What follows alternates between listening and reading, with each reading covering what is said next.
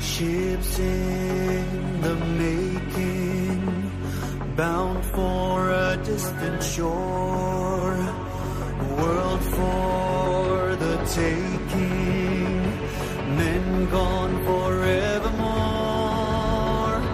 boarding and setting. Sexto Continente. Dirigido por el obispo de San Sebastián, Monseñor José Ignacio Monilla.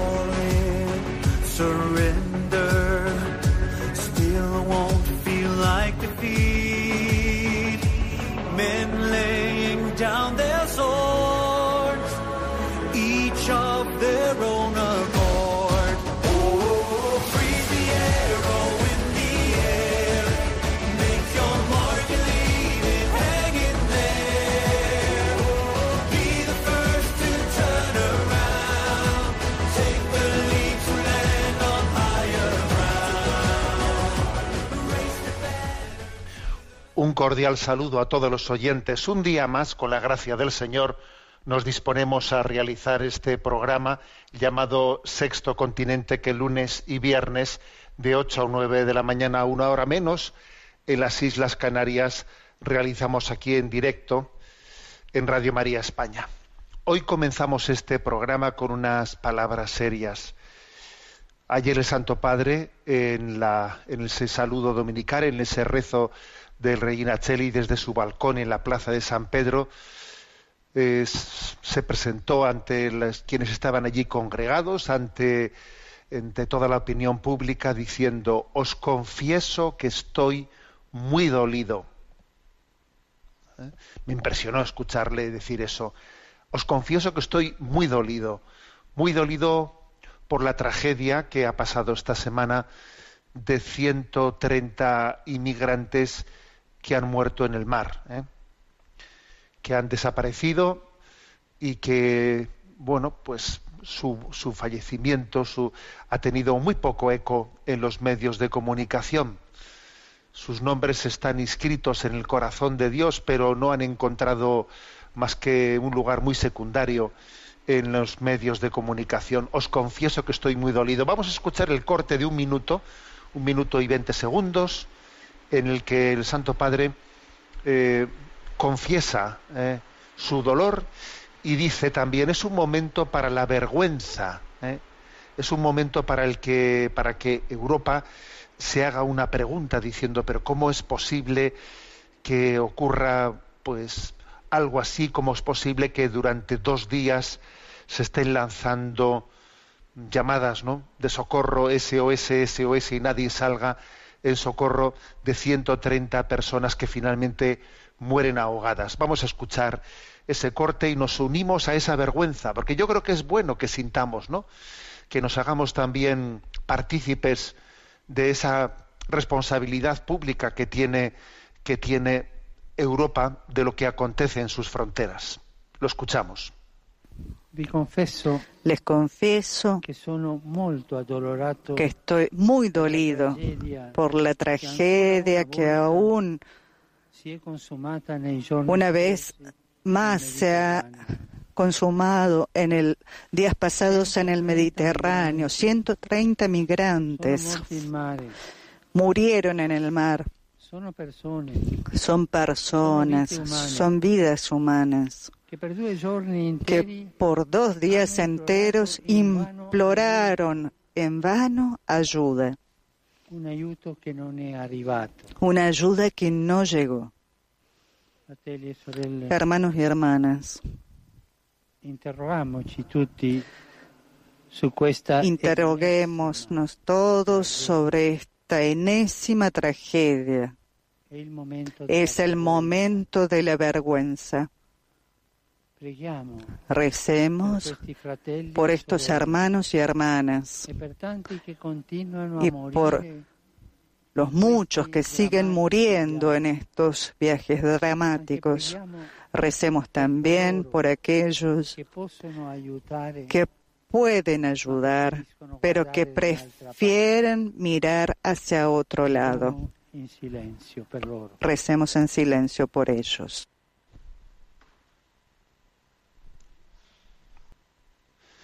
Verdad que es cierto que los silencios en la radio, cuando se hacen unos segundos de silencio, son especialmente fuertes, son especialmente duros, porque una cosa es hacer un silencio en un medio televisivo, pero hacer un silencio en un medio radiofónico de unos segundos parece una eternidad, ¿no? Creo que ese- este silencio lleno de oración es el que nos une, nos hace tomar conciencia de, esa tragedia y de entender eh, algo, algo grave pasa en el mundo cuando 130 personas eh, mueren en nuestra puerta y quizás y, y no, y no tienen lugar eh, en los teletipos de los medios de comunicación. Nuestro silencio no solo es de dolor, no solo es de denuncia, antes que nada es un silencio de oración, de, de ponernos en presencia de Dios y de poner estas 130 almas, 130 vidas creadas por Dios en su presencia. Dale, Señor, el descanso eterno y brille para ellos la luz eterna, sus almas y las almas de todos los fieles difuntos, por la misericordia de Dios, descansen en paz. Amén. Que Dios eduque nuestras conciencias para que participemos también del, del dolor del corazón de Cristo.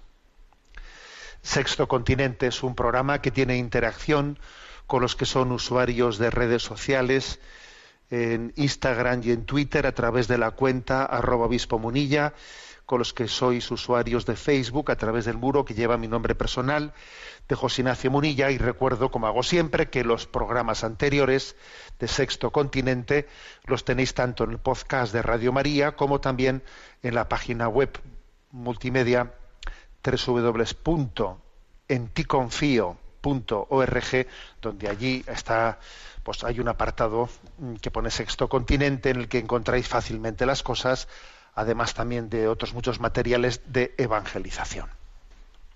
Bueno, después de esta entrada dolorosa, pero yo creo que no debemos de ahorrarnos también, ¿no?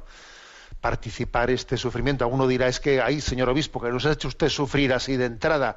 Bueno, es que yo creo que todavía sería algo más gordo, hay algo más gordo de que, de que, acontezca una desgracia como esta, ¿no? Y es que acontezca encima sin que nos haga sufrir. ¿eh? Yo creo que todavía la insensibilidad, no sé si no todavía es más grave eh, que la desgracia misma. Bueno, ¿qué tema quiero compartir con vosotros? Eh, quiero compartir, bueno, esta semana los obispos hemos estado un, reunidos en Madrid en la plenaria de la conferencia episcopal. Ya lo habréis notado porque no hubo programa de Sexto Continente el lunes y el viernes, ¿no? Y en vez de los programas se pusieron pues algunas charlas, algunas conferencias. Eh, también es verdad que mi estancia en Madrid esta semana me ha dado pie también a grabar ahí algunas, eh, algunas intervenciones que luego también, pues de alguna manera seguro que, aunque estarán ahora ya colocadas en la página anticonfío.org, bueno, pues se irán compartiendo también en Radio María, ¿no?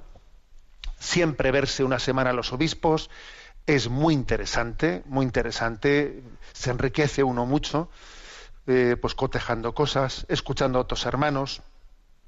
La verdad es que os puedo decir que la comunión entre los obispos de España es grande, ¿eh? así como existe preocupación ¿no? de, otros lares, de otros lugares en los que bueno pues existe una falta bastante notoria y palpable de comunión entre los obispos y con, le, y con la Santa Sede y con la comunión con la Santa Sede, pues bueno, yo, yo le doy gracias a Dios, ¿no? Por vivir eh, pues una comunión en el seno de la Iglesia eh, católica en España entre los obispos y con la Santa Sede grande, ¿no?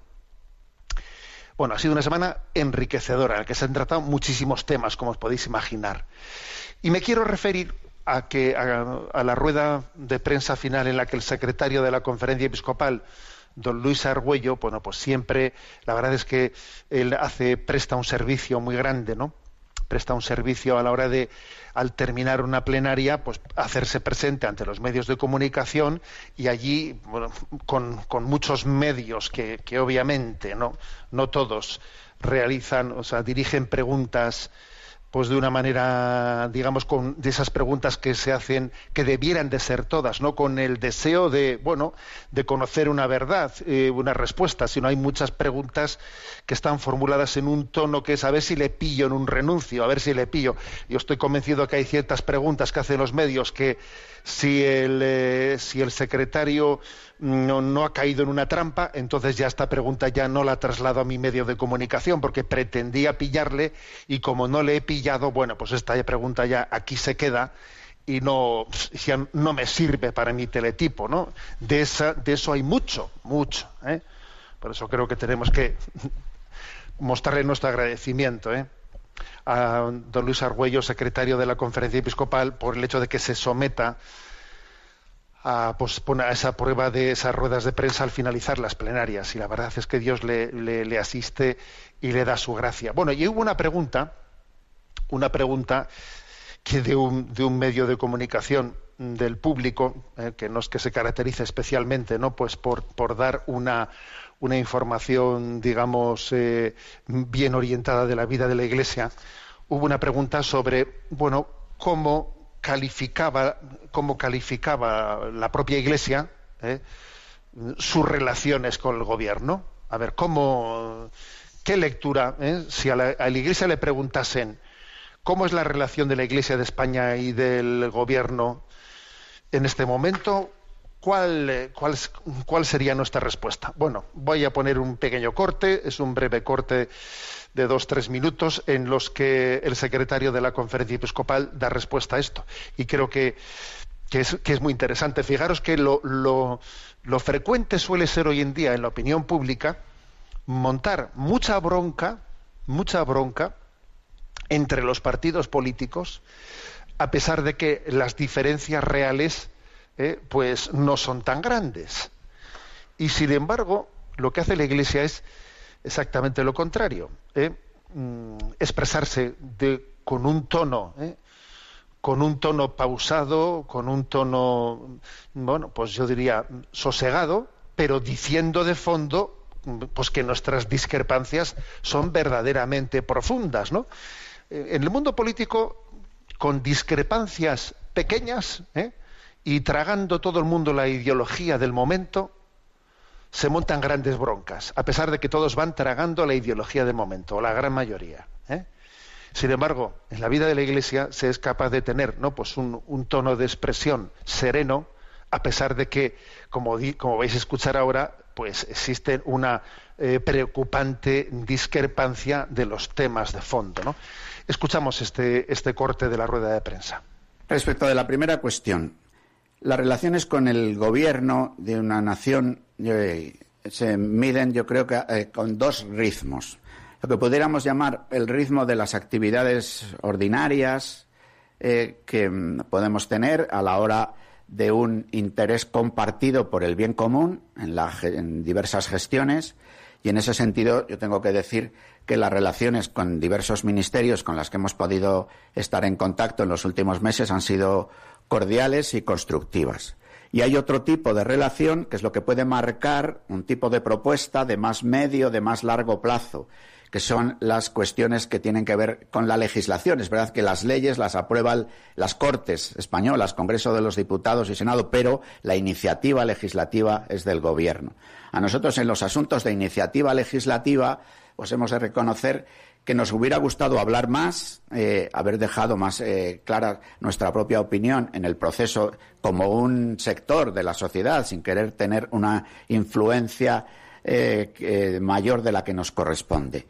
Y en este sentido, en cuanto al programa legislativo, sí que tenemos una preocupación, porque vamos viendo cómo se asienta una propuesta antropológica, incluso en la última ley, la que hemos empezado hablando, de la ley de protección del menor, yo creo que hay dos cuestiones como es la propia comprensión antropológica que se manifiesta en la ley de los niños, de las niñas, a la hora de la propia educación sexual, del significado que se puede dar a los llamados propuestas o situaciones de cambios de sexo y demás.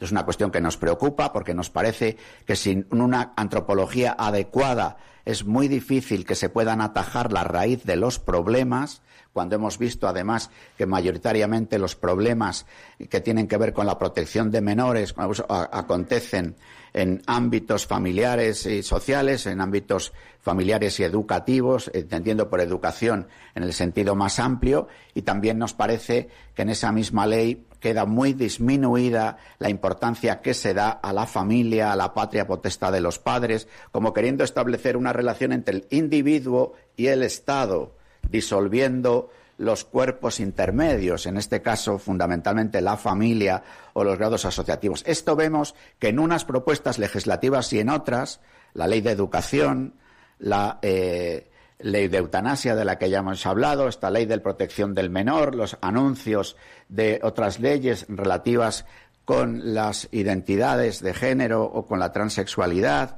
otras leyes de reforma ampliando las posibilidades de la ley del aborto, ciertamente esta propuesta nos preocupa y en ese sentido las relaciones con el Gobierno y su propuesta legislativa son de desencuentro lo cual no quita que en muchas otras cuestiones del día a día de querer colaborar, tanto en asuntos sociales como en otras eh, gestiones, los diálogos que hemos mantenido respecto a las cuestiones de inmatriculación o aspectos fiscales, pero que son, desde nuestro punto de vista, asuntos de interés menor, nuestra relación es eh, adecuada, guardando el respeto institucional que unos y otros nos merecemos, y desde el punto de vista del programa legislativo, que además termina siendo un programa antropológico y por tanto un programa de sociedad, nuestra relación es de preocupante discrepancia. Bueno, pues yo creo que no se puede hablar con más educación y ser más claro, ¿no? Por lo que respecta, ¿no? Aún no a las cuestiones menores de, bueno, pues del colaborar con, con, muchas cosas concretas como pueden ser eh, también aspectos sociales y, bueno, o, o de relaciones directas entre Iglesia y Estado, ¿no? Pero es que obviamente eso nos parece una cuestión menor comparando con lo que es toda una batería de iniciativas legislativas en las que se está haciendo una inversión antropológica. Eso nos parece una cuestión mayor, obviamente. A este respecto existe una preocupante, una gran discrepancia. Bueno, pues yo quiero, quiero subrayar esto. Algunos a veces le echan en cara a la Iglesia, la Iglesia no dice nada, la Iglesia se calla. No, no, perdón. La Iglesia tiene un estilo que no es el estilo bronca, ¿eh? que no es el estilo bronca, pero señalando verdaderamente que, que este pensamiento único que se está imponiendo, que es de una especie de nueva ideología, de corte, de, rediseño antropológico, pues es verdaderamente grave y preocupante. Y como muestra un botón en esta eh, rueda de prensa, el eh, secretario de la conferencia episcopal denuncia como en esa ley de protección del menor, aprobada en el Congreso de los Diputados recientemente, ¿no? que ahora tiene que tener trámite en el Senado, bueno, pues hay de nuevo, con la excusa, repito, con la excusa de proteger a los menores, ¿eh? pues de nuevo se vuelve a atropellar pues a la, familia y al derecho educativo, al derecho educativo de los padres, porque el hecho de que en esa ley de protección del menor acontezca ni más ni menos, ¿eh? esto que voy a decir porque creo que es muy grave, que una ley permita que unos hijos puedan ser arrebatados ¿no? a la tutela de sus padres sin la intervención de un juez, porque tendrá que haber un juez, ¿no? que dictamine que la patria potestad se le quite ¿no? a unos padres porque, han, porque haya habido de, bueno, pues unos hechos que, que así lo justifiquen, ¿no? Que la Iglesia obviamente si, existen unos hechos graves que justifiquen tal cosa entiende que eso podría puede debe de, debe de acontecer pero tendrá que ser un juez eh, el que así lo dictamine y no un comisario de barrio. Y no fijaros no porque es que resulta que se va a crear una especie de bueno pues una iniciativa eh, una iniciativa en la que determinadas personas puestas por un partido político van a ser las que decidan las que decidan si unos hijos se le quitan a unos padres pero a, ver eso es una es una intromisión en la patria potestad de los, de los padres tremenda, ¿no? Inaceptable. Y bueno, si eso, si eso se añade que también las, leyes eh, van en ese mismo sentido, el cercenar la libertad educativa de los padres hacia sus hijos, el que se pueda al mismo tiempo abortar sin el permiso de los padres, eh, el que un hijo, el que un hijo tenga derecho a manifestar el cambio de su sexo sin que sus padres tengan nada que decir al respecto. Todo ello va en una misma dirección, ¿eh? en la misma dirección, que es en la intromisión del Estado en la familia y en la patria potestad de los padres.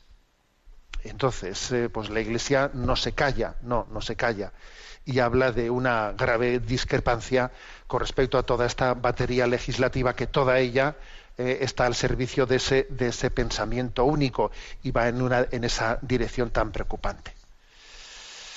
Bueno, pues quien quiera eh, escuchar con más detenimiento esa rueda de prensa, pues lo puede hacer eh, en, la, en la página web de la Conferencia Episcopal Española. Siempre se suele colgar, colgar en el canal de YouTube esa rueda de prensa. Yo soy de los que la sigo con atención. Os voy a decir que cuando termina la plenaria, además de rezar, suelo rezar un Padre Nuestro por el secretario que tiene que someterse a ese encuentro con la clase periodística, ¿no? Y luego sigo de cerca esa rueda de prensa porque es muy interesante ver de qué manera, ¿no? Y con qué argumentos, ¿eh?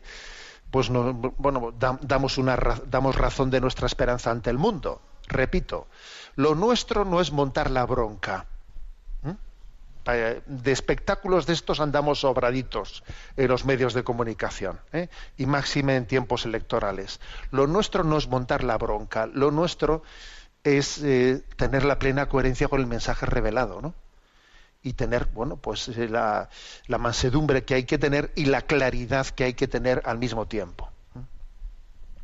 Bueno, ayer fue el domingo del Buen Pastor. Domingo del Buen Pastor en el que sé que rezamos todos, Señor, danos pastores conformes a tu corazón. Qué gran petición. Madre mía, vamos a poner ahora un canto maravilloso y yo me, atrevo a deciros, eh, estad al mismo tiempo atentos a escuchar lo que es precioso, pero, pero por otra parte, al mismo tiempo que lo hacéis, orad, oremos eh, y pidamos pastores conformes al corazón de Cristo.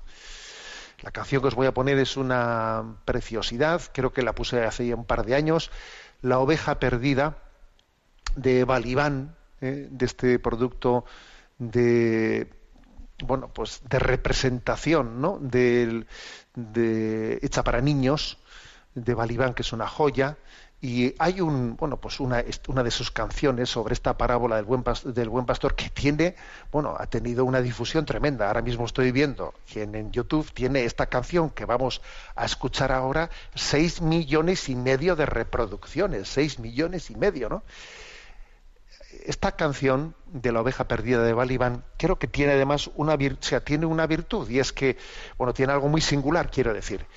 Y lo que y lo que tiene de singular es que eh, une, une el mensaje de la parábola del buen pastor también a esa tentación del pecado original de, que esa oveja rebelde, esa oveja rebelde que no se deja cuidar, que se escapa, es una oveja que está como dudando, dudando del amor eh, incondicional del pastor. Dice, pero una oveja rebelde no se lo cree del todo, piensa que el pastor les miente sobre el lobo.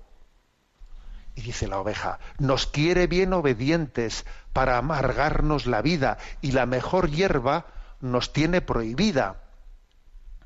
Es curioso, ¿no? Es, es como esa especie de tentación del pecado original de dudar del amor de Dios, de dudar de que lo que Dios nos pide es por nuestro bien. A ver, todo lo que Dios nos pide es por, por nuestro bien. Déjate cuidar por Dios, déjate querer por Él ¿Te crees, acaso que los, ¿Te crees acaso que los mandamientos de la ley de Dios, Dios te los pide porque Él tiene un interés contra ti? Pero si es por tu bien. ¿eh? Y es muy interesante, ¿no? Ver cómo, cómo, esa oveja que duda del amor de Jesús finalmente, ¿no? Eh, desde esa experiencia de los zarpazos que recibe del maligno se termina de convencer. No dudaré, no dudaré nunca más del amor de Dios. Escuchamos esta canción, La oveja perdida. Hubo un pastor muy tierno que tenía un rebaño lo quería y lo cuidaba en invierno y en verano. Cien ovejas tiene el hombre, mas no le sobra ninguna y las llama por su nombre a cada una.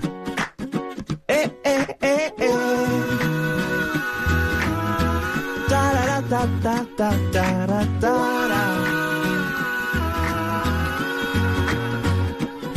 Aunque son tantas ovejas, el pastor las quiere a todas y por eso no las deja pastar solas. No os vayáis nunca muy lejos. Recomienda con bondad y otros útiles consejos él les da. El lobo siempre os acecha, es un bicho peligroso, que no os engañe, es muy malo y mentiroso.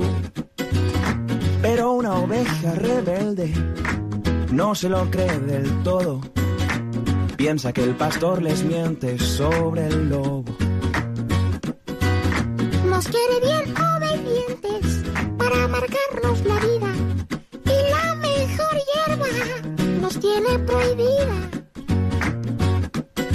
La mejor hierba soy yo. Puedes comerme, pequeña. No hagas caso a tu pastor. Ven y cena. Vente conmigo y sé libre. Haz lo que te dé la gana. El pastor solo te quiere por tu lana. Mientras la fiera alejaba a la incauta con engaños, el pastor lejos contaba su rebaño. Falta una.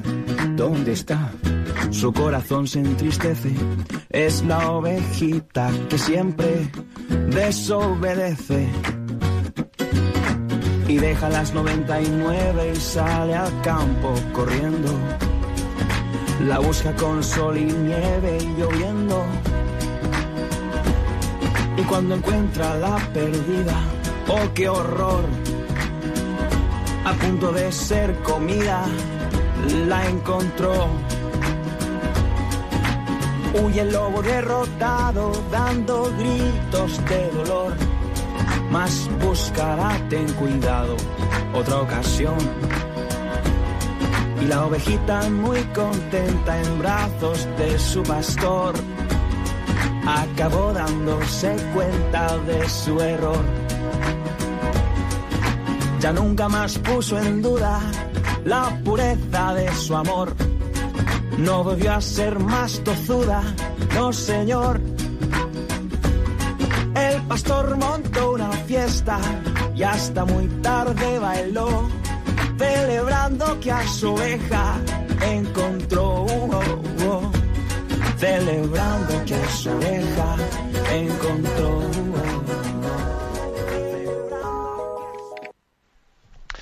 ya nunca puso en duda, ya nunca puso en duda la pureza de su amor, no volvió a ser tozuda, no señor. Ojalá Dios nos dé la gracia, ¿no? De dejarnos cuidar. Ayer enviaba yo a redes sociales la siguiente eh, la siguiente frase acompañando de la imagen del buen pastor rescatando, ¿no? Entre las zarzas una oveja decía, dar la vida es la cumbre del amor y dejarse amar es el culmen de la sabiduría. Entonces aquí el culmen de la sabiduría es fiarte de quien te quiere. Ya no volveré a, dudar nunca, yo nunca ¿eh? volveré a dudar de su amor, no volveré a ser tozuda, no señor. Esa este es nuestro compromiso el día del buen pastor, dejarnos cuidar, dejarnos querer y al mismo tiempo pedir al Señor que envíe pastores conforme a su corazón. Nuestro momento Chesterton. ¿eh? Vamos a seguir desgranando esos conceptos en los que Chesterton nos ayuda ¿no? a, a, tener una capacidad crítica en esta vida. Vamos a hablar de la hipocresía. Hipocresía, que es quizás bueno, pues lo contrario de la sencillez. ¿eh? Y dice Chesterton, el hipócrita es un hombre que ha de tener energía para ser dos hombres y no uno. ¿eh? Porque, claro, pues está como desdoblado, ¿no? Pretende, eh, pretende dar caras distintas, pretende ma- mantener caras distintas. Y eso obviamente agota, agota, continúa Chesterton. El castigo divino a la hipocresía es el cansancio. Oh, qué interesante esto, ¿eh? El castigo divino a la hipocresía es el cansancio, porque el hipócrita agotado. Es, que mantener dos caras, mantener dos caras agota mucho en la vida. Ser sencillo, ser sencillo, no tener doblez, tener una vida integrada, integrada, ¿no? Mm, Sin doblez, es que pu- pues te permite afrontar muchas cosas sin desgastarte, ¿no? Pero cuando uno tiene que mantener muchas caras, eh, entonces es que acumula un cansancio tremendo. Continúa Chesterton, ¿no? Después de haber dicho el castigo divino a la hipocresía es el cansancio. Luego dice, el hipócrita es como un actor desafortunado que nunca puede dejar de representar su papel y tienes que seguir representando el papel y seguir representándolo. Y luego tienes que ir tapando eh, claro las escenas anteriores mm, tienes que cubrir las espaldas a las escenas anteriores. Que has hecho y así no descansas nunca siempre actuando siempre actuando. ¿Mm? interesante verdad esta reflexión. Y luego ahora, ahora fijaros lo que dice no una famosa frase esta de Chesterton, ¿no? La hipocresía es el homenaje que el vicio hace a la virtud. ¿Qué se refiere con esto? eh? A ver, que en el fondo la hipocresía es como, claro, pretender aparecer lo que no soy, ¿no? Claro, en el fondo estás tú reconociendo que lo bueno sería esa, esa virtud. Es como un homenaje oculto, ¿eh? estás en el fondo reconociendo que, que lo bueno sería la virtud, ¿no? La hipocresía es el homenaje que el vicio hace a la virtud. Detrás de la actitud de un hipócrita, en el fondo hay un deseo de que eso que, eso que quiero aparentar que no soy, sería lo que debería de ser. ¿Eh? Soy un falso, ¿verdad? Pero estoy representando como si yo fuese una buena persona generosa. ¿eh? Eh, entonces es como una especie, el vicio de, eh, eh, o sea, mi maldad intenta parecer buena, ¿no? Es como un reconocimiento implícito que debiera de ser así. Eso que yo hipócrita, hipócritamente estoy intentando aparentar que no es verdad, ¿no?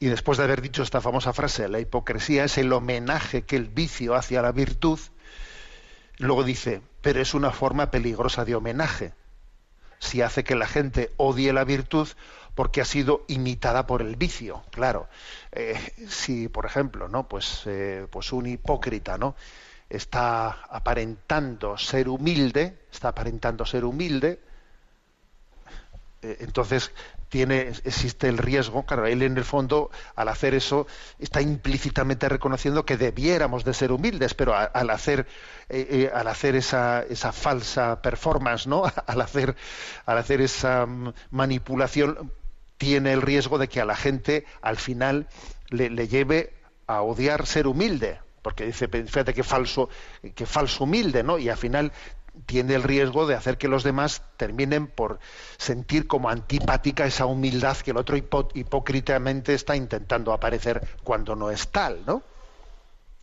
Repito la frase, la hipocresía es el homenaje que el vicio hace a la virtud, pero es una forma peligrosa de homenaje si hace que la gente odie la virtud porque ha sido imitada por el vicio. ¿eh? Y luego, y luego sobre todo, mm, viene como a, eh, a decir, mira, una manera, una manera de, de distinguir lo que es eh, la verdadera virtud de la hipocresía que intenta aparentar la virtud pero que es falsa. ¿eh? ¿Cómo distinguimos una virtud que una humildad que es verdadera de una humildad que es falsa y es hipócrita? Aparece hipócritamente como humilde, ¿no? De una verdadera humildad. ¿Cómo distinguir ambas cosas? Porque a veces, a veces el lobo se pone encima, pues una piel de oveja y a, primera vista no se distingue si es lobo o es oveja, ¿no? ¿Cómo se distingue la verdadera humildad de la humildad hipócrita? Y, y y fíjate qué frase es esta de Chesterton. La honestidad nunca es solemne, solo la hipocresía lo es. La honestidad siempre ríe porque las cosas son tan risibles. Es decir, mira, cuando alguien es verdaderamente honesto, eh, eh, verdaderamente humilde, lo es de una manera muy sencilla, no tocando el bombo, no tocando el bombo, o sea, no de una manera solemne, dice no, sino de una manera sencilla. Pero cuando alguien va tocando el bombo, el bombo tiene muchos muchos boletos de ser hipócrita, ¿eh? porque la verdadera virtud tiende no a autoproclamarse, sino más bien lo contrario. La verdadera virtud tiene esa condición de que se ríe, eh, se de sí misma, es decir, no, no se toma en valor, no se toma en valor. El humilde, mm, el humilde, el virtuoso, no lleva cuenta de su virtud. ¿Eh? Mientras que el hipócrita sí lleva cuenta de, esa falsa virtud, la lleva cuenta, porque en el fondo, claro, está queriendo aparentarla, ¿no? Bueno, como veis, reflexiones muy, muy interesantes, ¿eh? muy interesantes. Que Dios nos dé la sencillez, porque yo creo que ese es, un- es algo maravilloso. ¿eh? Eh, es maravilloso. ¿eh? Y no es tan sencillo. ¿eh? No es tan sencillo ser sencillo. ¿eh? Pues porque el pecado original nos ha hecho, nos ha hecho complicados, ¿no? Ya me habéis escuchado en alguna ocasión esa expresión que dice, ¿no? Es sencillo ser feliz. Lo difícil es ser sencillo, ¿eh? Claro. Pues que Dios, que el corazón de Jesús nos dé ese don. Fijaros, para poder ser sencillo, sin doblez, ¿eh? Pues es que es un don del corazón, del corazón de Cristo. Y yo creo que la clave está en vivir en presencia de Dios y no actuar delante de los demás. Cuando uno vive en presencia de Dios, ¿no? le importa lo que Dios piense de él y no lo que los demás piensen de él. Entonces, entonces es cuando es posible que reciba el don de la sencillez. Mientras que esté actuando delante de los demás, la tiene clara. Será muy fácil que caiga en la hipocresía. Bueno, tenemos nuestro momento del DOCAT. ¿eh? Nos toca el punto 241. ¿Cómo se pueden cómo se pueden movilizar los intereses particulares de las personas? ¿Eh? Y responde, si no existe una conciencia de solidaridad global, puede ser útil apelar al beneficio que las acciones pueden suponer para las personas o las naciones, es decir, a las ganancias que se pueden sacar de algo. Se habla aquí de un beneficio particular bien entendido, y es que con frecuencia se da el caso de que la cooperación internacional termina siendo rentable para todos. Pensemos simplemente en el ejemplo concreto de la protección del medio ambiente. Es cierto que ningún país puede parar en solitario el cambio climático global. Sin embargo, para el reto de mejorar la situación ecológica no es ninguna solución que cada Estado se encierre en sí mismo diciendo que le da igual lo que hagan los demás. El medio ambiente es un bien de todos, un bien común universal, y por tanto su protección demanda dicha cooperación internacional. Un trabajo global de protección medioambiental redundará en un beneficio para todos los países. Por tanto, solo si todos participamos en la protección del clima, como por ejemplo en la reducción del efecto invernadero, se producirá esa mejoría del medio ambiente en cada uno de los países de la Tierra. También la lucha contra la miseria es de interés colectivo, pues gracias a ella se reduce la inmigración, se evitan conflictos violentos y se puede incentivar la economía. Bueno, lo que, lo que afirma este punto 241. A ver, que lo que es, no hay que enfrentar el término interés común e interés particular o interés personal. Porque es que esa suele ser la tentación, ¿no? Yo voy a buscar mi interés, mi interés particular. ¿eh? Primero yo, primero mi nación, primero mi nación. Y eso, y claro, entonces sale así, ¿no? Bueno, eso puede ser bien entendido, ¿eh? pues uno se puede, eh, puede reivindicar la, la, virtud, que lo es, del patriotismo, ¿no? Pero ojo, cuando se lleva ¿no? ese primero yo eh, hasta las últimas consecuencias, se cae en una falsa oposición, que es que el interés global de todos eh, está en contradicción con mi interés eh, personal, ¿eh? Bien sea a nivel de una nación o bien sea a nivel de una persona. Y, no es verdad. La experiencia nos dice que al final lo que es bueno para todos es bueno para uno y lo que es bueno para uno es bueno para los demás. O sea, el bien, nosotros no creemos, me lo habéis escuchado muchas veces, ¿eh? nosotros creemos en el bien común, no en el interés general. Existe un bien común. Lo que Dios, lo que Dios ha hecho bueno para uno es bueno para el otro. Aunque pueda parecer lo contrario a corto plazo, pero no es verdad. Lo que es bueno para ti es bueno para todos. ¿eh? Entonces, de esto hay que, esto hay que convencerse. ¿eh? No ser cortoplacistas en las cosas, ¿no? Es decir, lo que es bueno para ti va a ser bueno para el otro, lo que es bueno para el otro va a ser bueno para ti. ¿eh? Pone el caso del tema del cuidado climático, que claro, que es que va a ser, estás poniendo unas bases, no, no, no juegues a corto plazo. ¿eh? Y pone otro caso muy, interesante, ¿no? Por ejemplo, dice que la lucha contra, la miseria internacional que es, de interés para todos. Por ejemplo, reduce la, migración, claro. O sea, no, no, nos preocupamos, ¿no? Para nosotros es un problema eh, la, prisión, la, presión migratoria en las fronteras de Occidente, ¿no? Bueno, es que no nos hemos tomado en serio lo de la colaboración en la cooperación internacional con el desarrollo de los pueblos. Si nos hubiésemos tomado eso en serio, ahora la presión migratoria que está a la puerta, a, a nuestra puerta, no sería así de grande, ¿no? O sea, lo que, claro, o, nos pensamos que, ¿por qué no nos tomamos en serio eh, nuestra, nuestro deber de cooperar a la, al desarrollo de los países de los países más pobres no no nos tomamos eso en serio claro. Y luego luego tienes la migración pues de una manera dramática tocando nuestras puertas no te das cuenta como cuando fuimos unos tacaños eh, tacaños o no nos tomamos en serio el tema del compromiso al, desarrollo de los pueblos luego ahora viene viene sobre nosotros las consecuencias. O lo mismo puede pasar en conflictos violentos porque se suscitan guerras en las que eh, pues conflictos en los que después Occidente mmm, se ve obligado a intervenir ¿eh? porque allí también se ponen en peligro sus intereses particulares y entonces interviene y en teoría no se tomó en serio, ¿no? Bueno, mejor dicho, no se tomó en serio el desarrollo de aquellos pueblos, se han generado conflictos allí, acaba interviniendo de una manera errática casi siempre, por cierto, y gastando cantidades ingentes de dinero que en un principio, de una manera tacaña, no quiso. O sea, es que al final, al final, digamos, no, no, nos, o sea, no nos tomamos en serio como el bien común, el interés, eh, el interés de los demás no es un interés contrapuesto al nuestro. ¿eh? Somos una, familia y lo que le pasa al abuelo le afecta al nieto y lo que le afecta al sobrino pues le afecta al otro. Y de esto es de lo que nos tenemos que eh, bueno, pues convencer. Hay que convencerse de esto. Repito, nosotros creemos en el bien común, no en el interés general. Y eso, eso cambia la perspectiva de las cosas.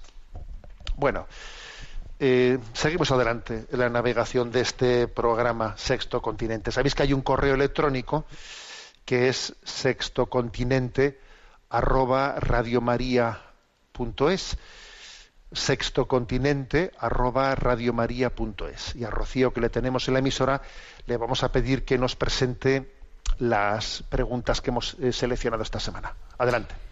Muy buenos días. Pues la primera pregunta es de Charo, que escribe Buenos días, Monseñor Monilla. Me llamo Charo y vivo en Mijas. Quisiera que, por favor, me diera luz sobre la siguiente cuestión. Si para cometer pecado una persona debe saber que algo es pecado, querer cometerlo y cometerlo, ya que la justicia divina, a diferencia de la humana, exige su conocimiento, cuando pedimos por los pecadores del mundo entero, ¿realmente con la ignorancia que hay son tantos o somos solo unos pocos? Muy agradecida por su imprescindible labor, precisamente para que no haya ignorancia. Bueno, es verdad que la doctrina de la Iglesia dice que para que algo sea pecado tiene que tener conciencia, ¿eh? eh, conciencia y libertad, plena conciencia y plena libertad. ¿eh? Es muy posible, es muy posible que en muchos actos malos que hagamos en esta vida, eh, nos falte plena conciencia y plena libertad. Pero el hecho de que falte plena conciencia y plena libertad no quiere decir que algo mm, deje de ser pecado, sino que no tenga toda la gravedad, porque si, si existe una parcial conciencia y parcial libertad, existe también una cierta responsabilidad. ¿eh? Entonces hay ciertos pecados que posiblemente no sean tan mortales como parece, porque aunque en su materia, en su materia sí son muy graves, pues luego las personas que los han cometido pueden tener pues digamos una falta de plena conciencia y plena libertad que hace que eso que esos pecados pues bueno solamente Dios puede juzgar el nivel de culpabilidad que tiene una persona ¿eh? cuando Jesús dice en la cruz Padre perdónalos porque no saben lo que hacen está diciendo algo muy importante es decir eh, a ver mm, existe una eh, pues una una diferente responsabilidad cuando alguien es ¿no? plenamente consciente de que está eh, crucificando al Hijo de Dios, de que está rechazando el don de la gracia, o que quizás está eh, actuando egoístamente sin ser plenamente consciente de la barbaridad que está haciendo, que es rechazando al Hijo de Dios y crucificándole. Ahora, tampoco eso quiere decir que no tenga ninguna culpa. Porque, por ejemplo, cuando Jesús le dice a Pilato, por eso los que me han entregado a ti tienen más culpa que tú. Bueno, no le dice que Pilato no tenga culpa, ¿eh? Le dice los otros tienen más culpa que tú, pero también tú tienes culpa, Pilato, ¿eh? O sea, mm, entonces, o por ejemplo, cuando dice la Sagrada Escritura, hay de aquel que entrega al Hijo del Hombre. ¿eh? porque más le valiera no haber nacido, que es una palabra muy fuerte que dice la Sagrada Escritura. Luego está también eh, eh, hablando de una responsabilidad concreta en esa tradición, ¿no? En definitiva, que no se puede que no se puede jugar aquí en un tema tan tan potente como este en el blanco o negro, no, blanco o negro no, posiblemente los niveles de conciencia y los niveles de libertad, ¿no? Eh, en las acciones que cometemos, claro, sean completamente distintos y particulares y personales en cada caso. Por eso solo Dios puede juzgar. ¿eh? Eh, ahora bien, nosotros lo que tenemos que tenemos una responsabilidad que es de educar nuestra conciencia, porque Dios nos Dios se ha revelado y se ha revelado para que nuestra conciencia pueda actuar a la, a la luz. Luego, lo que no sirve es el que uno diga, ah, ignorancia, como soy ignorante, un momento, tú tienes responsabilidad de formar tu conciencia porque Dios se ha revelado. Y cada uno también será responsable de haber educado su conciencia en la medida que Dios le ha permitido educarla. ¿Eh? Bueno, o sea que como veis el tema ¿eh? pues tiene muchos, muchos matices, pero a, nosotros lo que nos toca es educar nuestra conciencia a la luz de la revelación, y luego pues porque desde luego lo, que sí que lo que sí que voy a decir es que, que, nadie añore la ignorancia ay lo mejor es ser ignorante para que así de esa manera eh, no tengas no no no quien añora la ignorancia para así no hacerse culpable en el fondo tiene más culpabilidad todavía porque es que entonces eh, está huyendo de la luz ¿eh? así de claro añorar la ignorancia para así no tener responsabilidad todavía es hacerse más culpable. Somos hijos de la luz ¿eh? y tenemos que buscar la luz para vivir conforme a ella. Adelante con la siguiente consulta.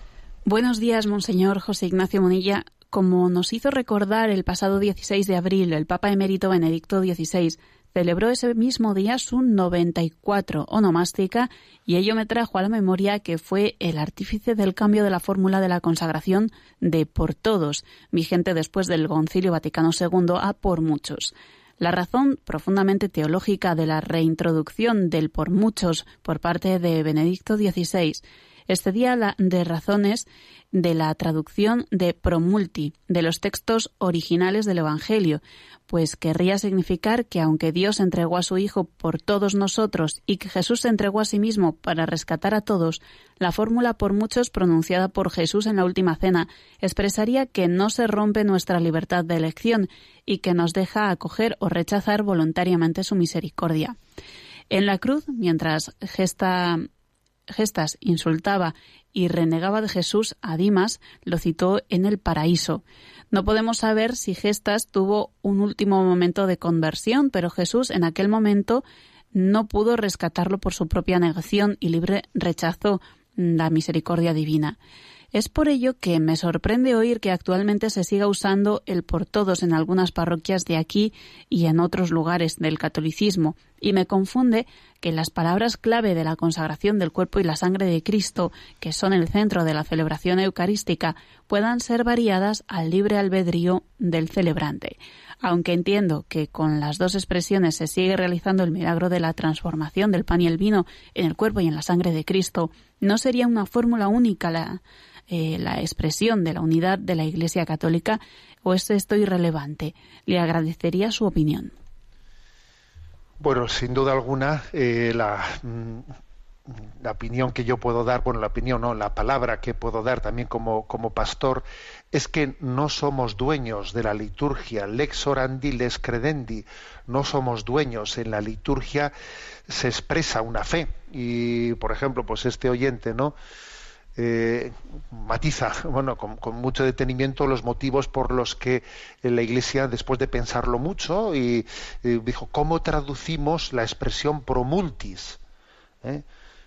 Pro, promultis e fundetur y entonces bueno pues eh, eh, dependiendo de los idiomas porque es verdad que claro la traducción del latín al español eh, eh, pues se hacía de una manera en italiano, en otra manera en francés, otra vez, bueno, y en un momento determinado se dijo, bueno, hay que traducirlo de esta manera en castellano, de esta manera en tal, ¿no?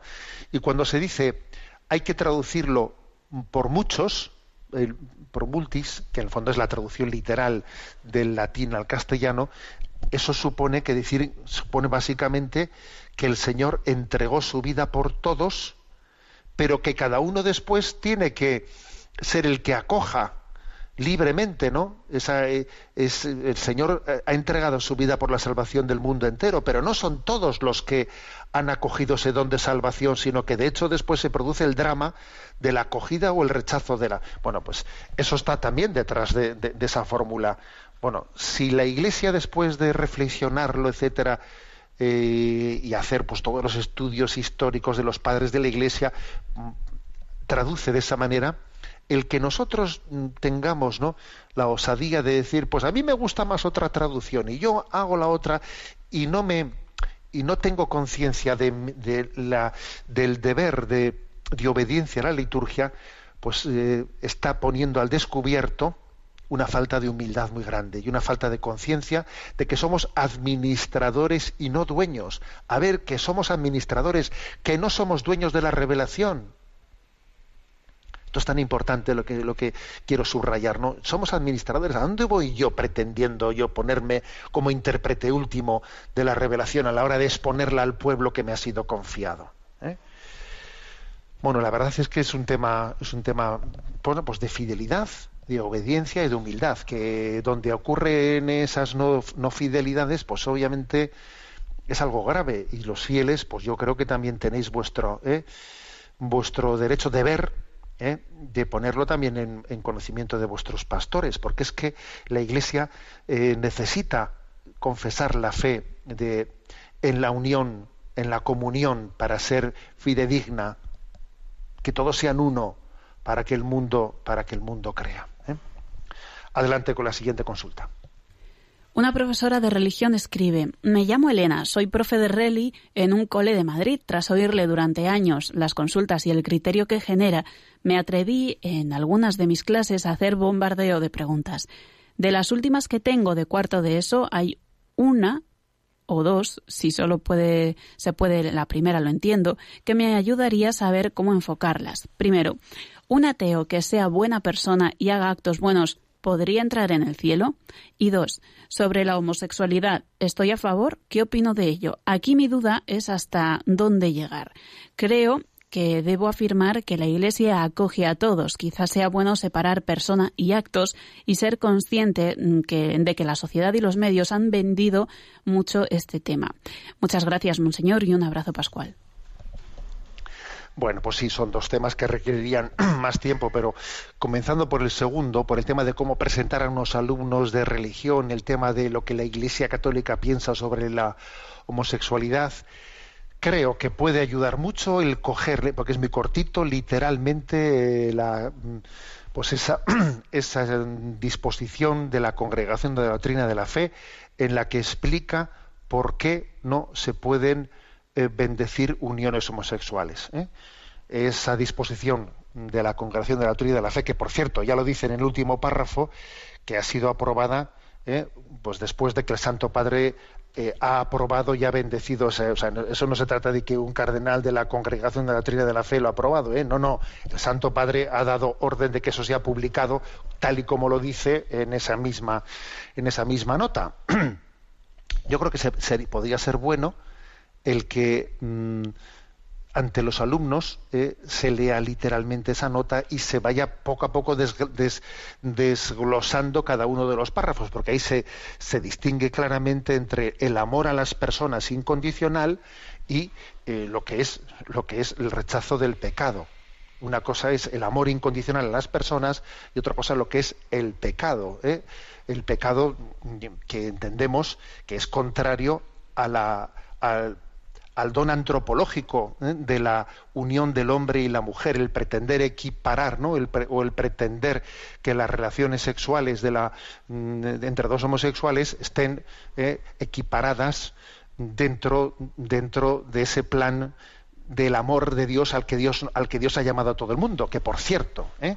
en el número 251 de Amoris Leticia, de Amoris Leticia, allí también con una hay otra frase del Santo Padre que también es digna de tener en cuenta, ¿no? Lo voy a leer. No existe ningún fundamento para asimilar o establecer analogías ni siquiera remotas entre las uniones homosexuales y el designio de Dios sobre el matrimonio y la familia Fijaros esta frase ¿eh? del Papa Francisco en Amoris Leticia. No existe ningún fundamento para asimilar o establecer analogías, ni siquiera remotas, entre las uniones homosexuales y el designio de Dios sobre el matrimonio y la familia. ¿eh? Franciscus Dixit. ¿eh?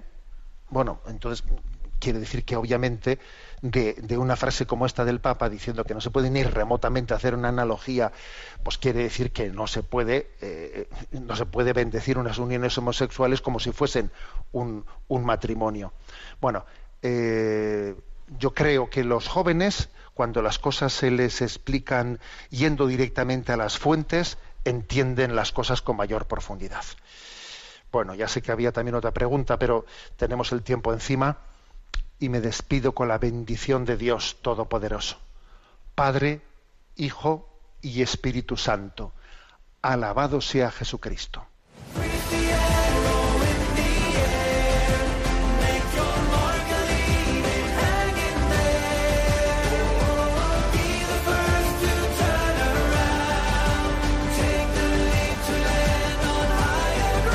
Y así finaliza en Radio María, Sexto Continente un programa dirigido por el obispo de San Sebastián, Monseñor José Ignacio Monilla.